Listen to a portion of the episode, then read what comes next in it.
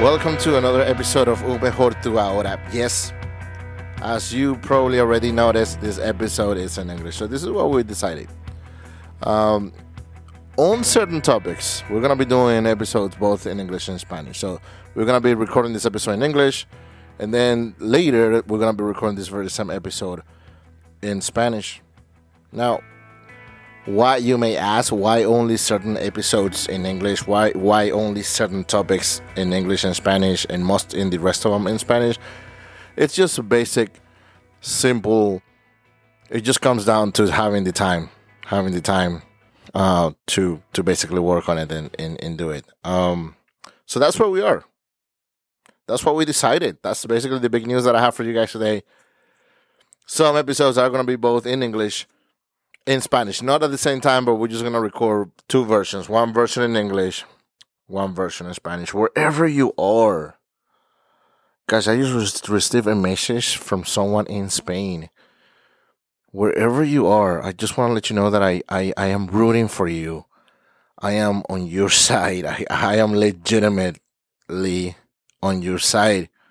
I want you to succeed, and I want to emphasize that because there are unfortunately a lot of people that are not on our side. But I'm on your side. I want you to succeed and I want you to do great. Let's let's let's get into today's topic. So, if you're my patient, you probably have what I call the feeling wheel. It's something that I give that I hang out to my patients and it's just basically a plethora, a feeling, a wheel that has tons and tons and tons and tons of of, of feelings. Um,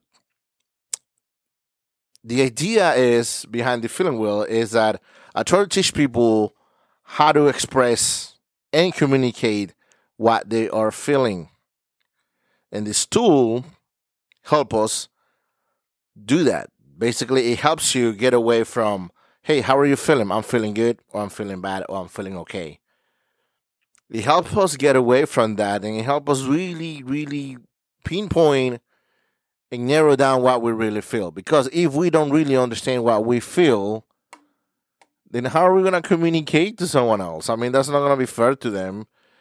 We, it, it, it, it would be unfair that we set expectations for them when we're really not communicating how we're doing. Oh, I'm doing good.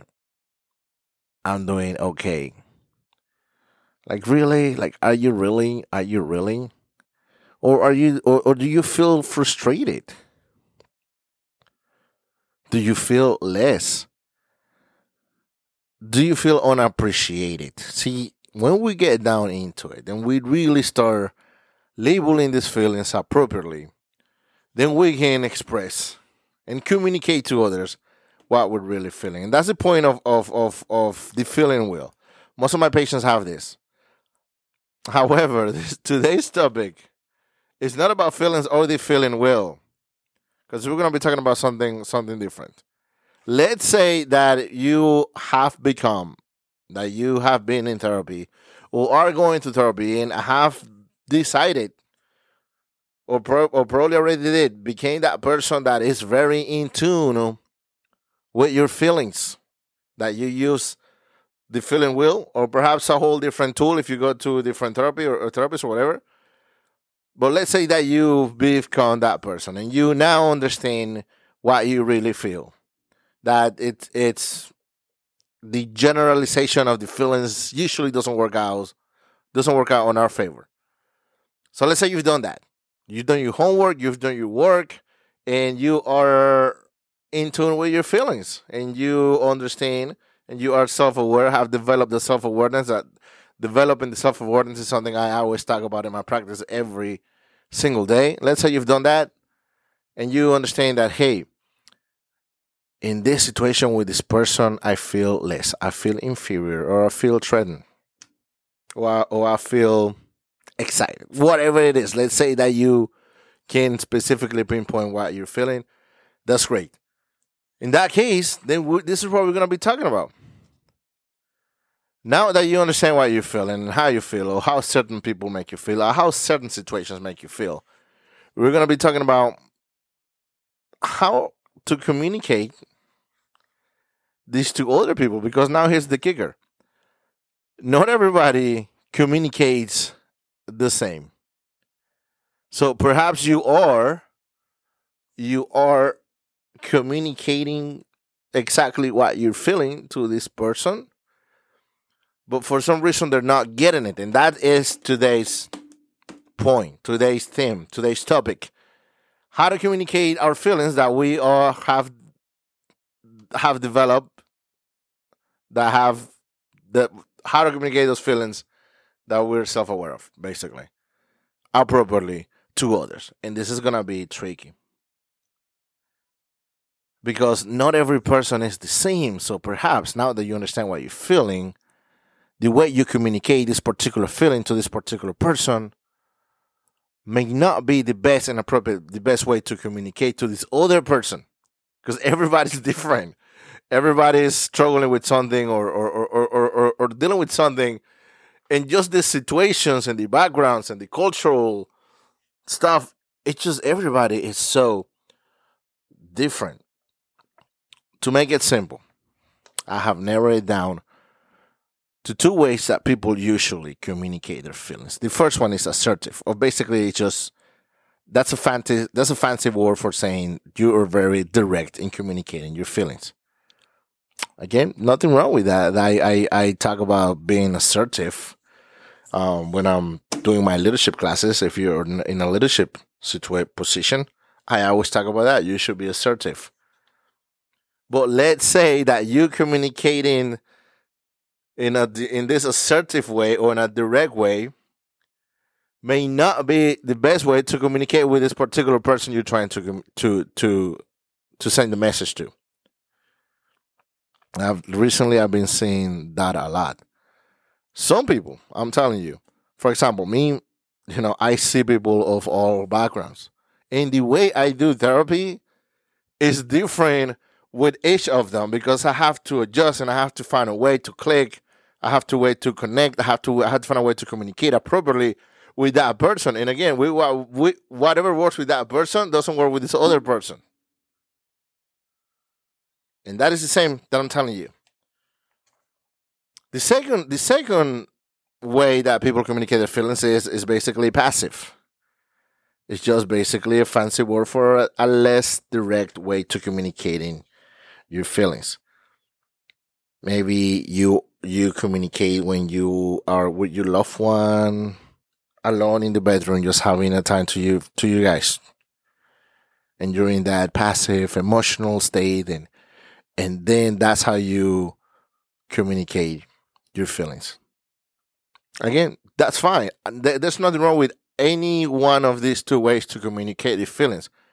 The message I'm trying to get across is that you have to figure out which way or which ways, because I just say two, and there's probably like a million ways, which ways is the best way to to to communicate with specific people, specific, especially if there's people that you have to constantly be in communication with, then you have to start figuring out. You have to start developing the self awareness of which style of communication, how are you going to communicate with this person? You, you have to be more assertive or you have to be perhaps more passive. And that right there it's, it's, it's a trick of life. It's how we navigate that. If you're in a household with six or seven people, let me tell you, the six or seven people are not the same. If you have children, and let's say all these children are your own children, your own biological children, I will also tell you, even though they're your own biological children, they are not all the same. They're not.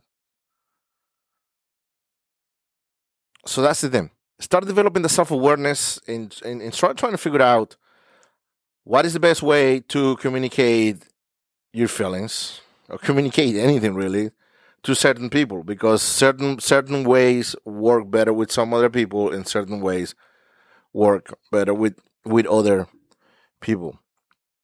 If you are listening to this episode and you decided hey i have not develop that self self awareness that you talk about, and I don't know what this feeling wheel is, and I don't attend to any type of therapy, but I would like to begin this magical. Believe me, it's a magical process. Talk to any of my patients that will tell you it's a magical, wonderful process. If you would like to begin this amazing magical process of growing into a better person. And again, I'm not saying you're broken because that's a narrative that it's that's the dominating dominating narrative behind the whole mental health concept. And then people are like, "Well, we're trying to break the stigma." Well, you're you're, you're going at it wrong because you're telling people that mental health is because you're broken. That's just that's just not. If you this is the correct narrative.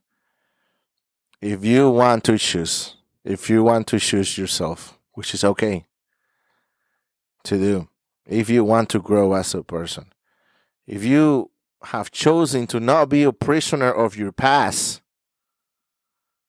and just wants to live the best possible, amazing, successful life ever, please give us a call 405 338 7674. Our website in English is findyoursolution.net. Very simple.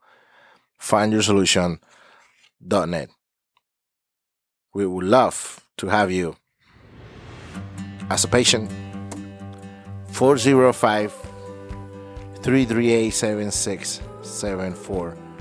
It's been a pleasure. It's been a pleasure, straight to the point. I hope that you're having a great day, whoever, wherever you are. I will tell you again, I am rooting for you. I'm on your side.